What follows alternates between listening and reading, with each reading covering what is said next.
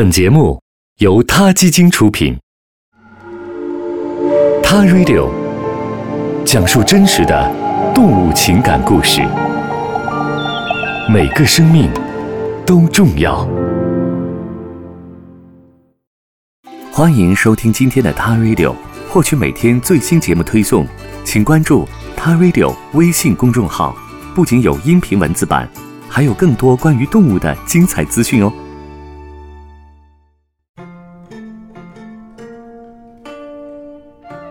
记得有一句广告语是这样写的：“泰国人上辈子可能拯救了地球，所以才会拥有那么多的美食。”说到泰国的美食呢，里面的配料离不开椰子。是谁把树上的椰子摘下来的呢？在东南亚，有人专门训练长尾猕猴来采摘椰子。这些猴子一生劳作，沦为了人类的奴隶。其实，用猴子采摘椰子这件事，并不只发生在泰国。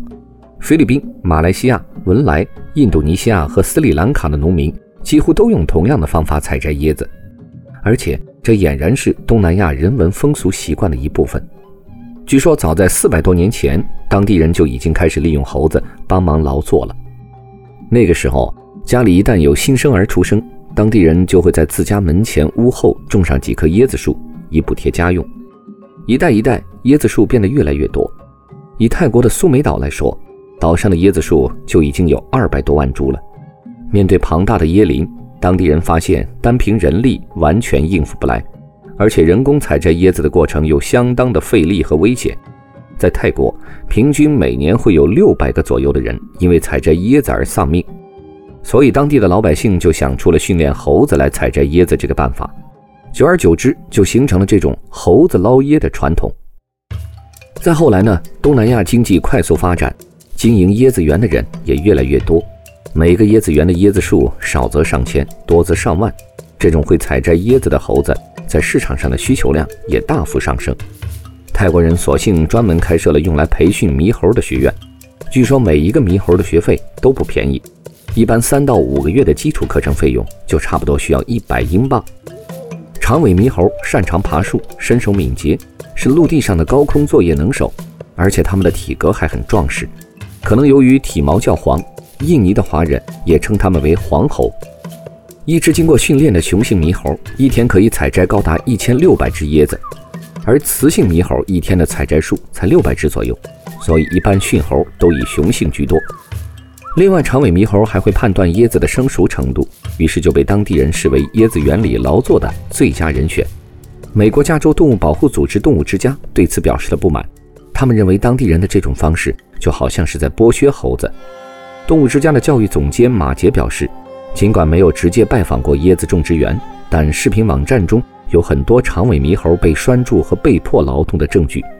这些猴子从幼年就被抓来，早早地离开父母和野生的环境，而且这一拴就是一辈子。等他们从培训学校毕业以后，除了休息日和下雨天，每天的生活就是从早上八点一直摘椰子摘到傍晚的五点。承受着高强度的劳作密度，当然也有一些人提出与此不同的观点。有些人始终认为，利用猴子采摘椰子和用牛来耕作、牧羊犬牧羊、缉毒犬缉毒、雪橇犬拉车等，在性质上其实没什么不同。这些人不仅不觉得这样对待野生猴子有什么不妥，而且对反对意识野生动物劳作的观点嗤之以鼻。阿杰是一个在泰国经营驯猴学院的驯猴人，他通过邮件告诉动物之家。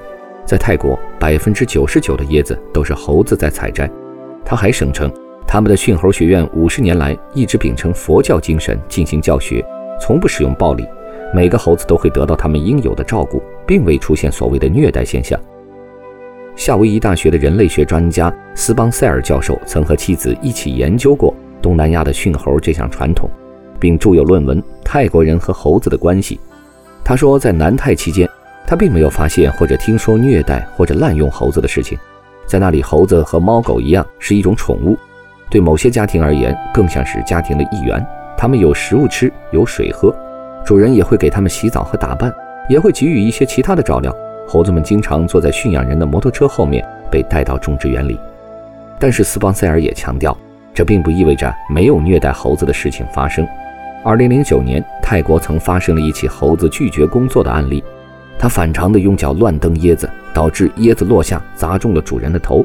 这个可怜的家伙在送医途中不幸身亡。猴子毕竟不是传统的畜牧动物或者宠物，它们属于野外。训练野生动物帮人类劳作，有人支持，有人反对。您更愿意支持哪一种呢？好了，今天的 Ta Radio 就是这样，我们下期再见。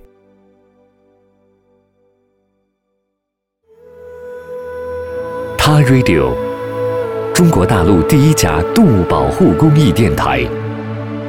在这里，我们讲述动物的喜怒哀乐，尊重生命，善待动物。它的世界，因你而不同。